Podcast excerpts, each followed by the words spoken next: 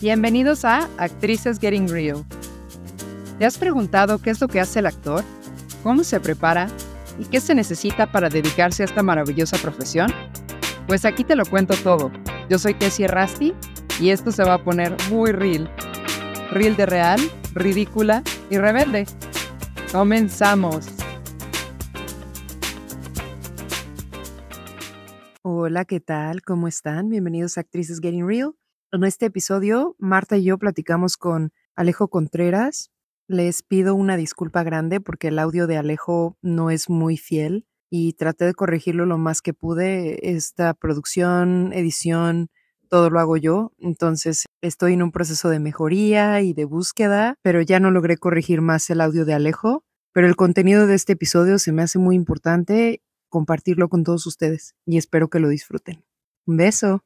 Hola, hola, bienvenidos. Estamos una vez más. Nos vestimos de lujo porque tenemos a un queridísimo, queridísimo colega, amigo y una persona que admiramos. ¿Por qué, amiga, no te arrancas y por qué no presentas a nuestro querido invitado, Alejo Contreras? Que es también egresado del ENAT como nosotras, pero ahora te dedicas al psicoanálisis. Así es. Pues muchas gracias por estar aquí. Tenemos una serie de, pues no de preguntas, pero sí como que una conversación que se dé orgánicamente para saber un poquito más sobre tu proceso. Y bueno, para todos los que nos escucharon en nuestra primera temporada, justo uno de los temas que hablábamos muchísimo era sobre la salud mental.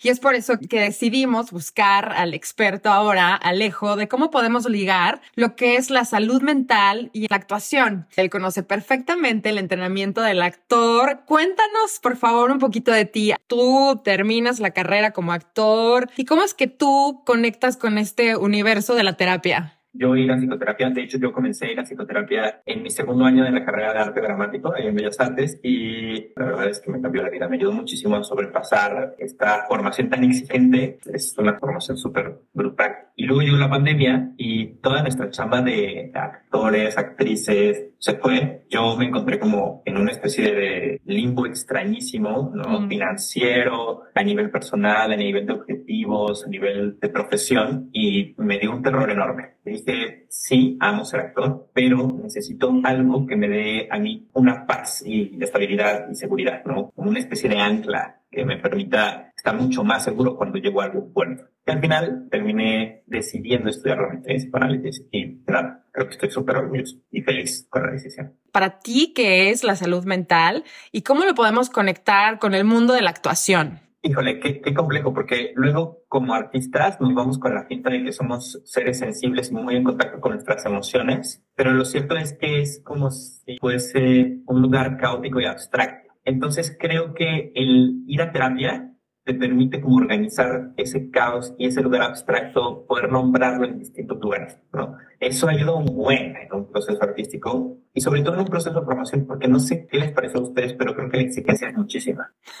Yo digo que estaba bien. O sea, el nivel de disciplina y de exigencia, o sea, a lo mejor me voy a, voy a sonar muy nerd y lo que quieras, pero me parece que lo que nosotros tuvimos como formación actoral, muchas escuelas no lo tienen y lo encuentro porque, o sea, en el proceso que he tenido tanto en Francia como en Estados Unidos, mucha gente no tiene tan clara la colaboración que nosotros teníamos, la forma de crear confianza, de conectar con los otros, todo eso que es esencial. Y aquí como que la gente lleva un proceso un poquito más individual, que siento que a veces no es productivo ni conducivo a la creación de una historia colectiva. Bueno, esa es como mi perspectiva, pero sí, sí era muy exigente y sí no dormía uno y literal no tenías otra vida, pues. No sé, o sea, Tessy, de alguna manera tú egresaste muchos años antes, pero Alejo y yo, por ejemplo, sí compartíamos que de acuerdo a la salud mental, habían ciertas cosas que no eran necesariamente buenas para un estado mental para que uno pudiera llegar y hacer el mejor performance. O sea, unos horarios que no es solo el hecho de no dormir, sino el nivel de exigencia. Yo no sé tú, Alejo, me compartirás, pero yo sentía que las comparaciones, las notas agresivas de los maestros, los rituales de grupo, de alguna manera había demasiadas cosas que eran muy violentas, que si yo no tenía de alguna manera estructurado quién soy, era demasiado y que yo también acudo a terapia justo porque siento que no está ligado con el camino del artista. No sé, Alejo, ¿tú qué opinas?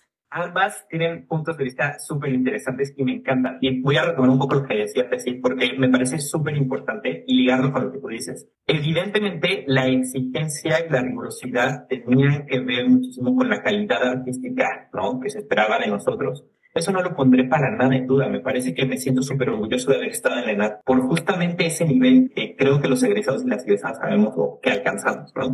Lo voy a ligar ahí con lo que dice Marta, ¿no? Porque creo que Marta pone una palabra sobre la mesa muy importante, violencia, ¿no? Yo creo que en un proceso actoral se necesita mucha agresividad, mucha agresión para poder modificar los cuerpos de los alumnos que están buscando personificar N cantidad de personajes. Eso en la ficción y además en el mundo profesional nos prepara para el shock del mundo profesional. Yo entré a terapia no por la ENAD per se, sino por un proceso de vida personal. Y es gracias a la terapia que me doy cuenta no me había dado cuenta que estaba en un proceso súper violento. Ahí justo me gustaría definir agresión y violencia. No es lo mismo y no debería ser lo mismo y deberíamos de ponerlo justo en bolsas separadas porque es muy importante. Los seres humanos somos agresivos y lo seremos toda la vida, ¿no? Lo importante es saber qué hacemos con esa agresión. Entonces la sociedad dijo, ah, pues mira, necesitamos dispositivos que hagan que las personas se griten y escupan y, y se lancen vasos y demás dentro de un contexto socialmente aceptado cuando estamos entrando a la carrera, somos súper fanáticos del arte, ¿no? Hacemos todo por el arte. Y creo que es súper importante tener una, una especie de guía que nos mm. permita eh, navegar por esos lugares que luego pueden ser medio turbulentos. Creo que las escuelas de, de, actuación, o al menos en la ENAP que a mí me tocó vivir, había muchísima esta violencia encapsulada, ¿no? Que puede ser muy peligrosa por las repercusiones que puede tener a, a nivel salud mental, que ahora me toca ver en mi consultorio, con mis pacientes y demás. Estoy completamente de acuerdo y sí creo que sí había momentos en los que sí me sentí muy violentada. No había compañía, un apoyo estudiantil, emocional, estructurado bien, con ejercicios que podían haber a lo mejor hacerte tener una mejor aproximación a lo que realmente eres tú como persona y a pesar de ser violentado que estuvieras centrado y decir, bueno, esta, esta persona me está violentando, yo decido si le doy poder o no, pero ¿cómo puedes tomar esa postura si no tienes generada ese anclaje en ti mismo, ¿no? Para que cuando se den estos momentos de violencia o lo que sea, tú sepas cómo procesarlos, porque a final de cuentas uno no puede controlar lo que hace el otro. O sea, por más que tú luches contra la violencia y todo, si la otra persona quiere ser violenta y quiere generar violencia, esa va a ser su rollo, pero tú puedes decidir cómo recibir esa violencia como seres humanos, pues no estamos ni estaremos jamás no expuestos a, lo traumático, ¿no? A lo que nos vuelve vulnerables y demás. Pero definitivamente sí hay una manera de cerrar esas heridas, ¿no? Entonces, mm. es súper importante saber cómo estar eso, impermeabilizados. Sí, la, importancia de tener a la par, no sé, una materia que sea incluso procesamiento de emociones o rutinas de autocuidado, no sé, o sea, que esté como que, que te dé las herramientas para que tú tomes responsabilidad, porque pues nadie te va a obligar a hacerlo, de hacer esas cosas diarias para cuidar de ti híjole, yo no quiero sonar controversial, pero también luego le, damos la responsabilidad mucho a los demás